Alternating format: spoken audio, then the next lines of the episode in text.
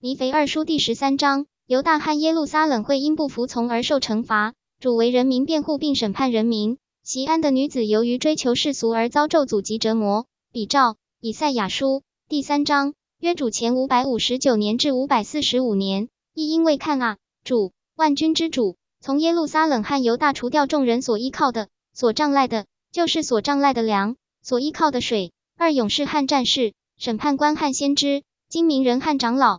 三五十夫长汉尊贵人，谋士汉有巧艺的，以及雄辩的演说家。四我必使孩童做他们的王子，使婴孩管辖他们。五人民要彼此欺压，个人受邻舍的欺压。少年人必侮慢老人，卑贱人必侮慢尊贵人。六那时人必拉住富家的弟兄说：你有衣服，可以做我们的官长，不要让这败落的事归在你手下。七那日他必誓言说：我不做医治你们的人，因我家中没有粮食，也没有衣服。不可立我做人民的官长。巴耶路撒冷败落，犹大倾倒，因为他们的舌头和行为都反对主，惹了他荣光的眼目。九他们的面色证明自己的不正，也宣告他们的罪恶好像所多玛一样。他们不能隐瞒，他们的灵魂有祸了，因为他们把恶报应在自己身上。伊林告诉一人说他们有福了，因为他们要吃自己行为所结的果子。一一恶人有祸了，因为他们必灭亡，因为他们必照自己手所行的受报应。一二至于我的人民，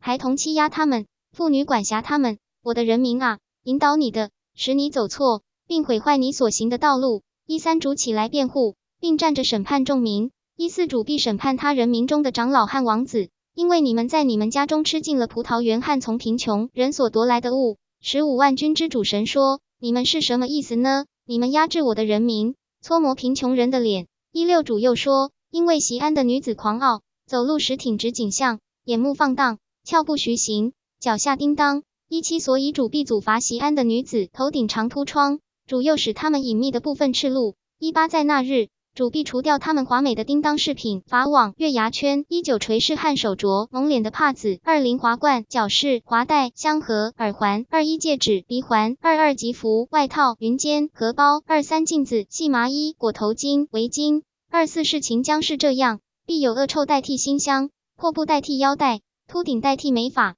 麻布细腰代替华服，烙伤代替美貌。二五，你的男丁必倒在刀下，你的勇士必死在战场。二六，他的城门必悲伤哀嚎，他必荒凉，坐在地上。泥肥二叔第十三章结束。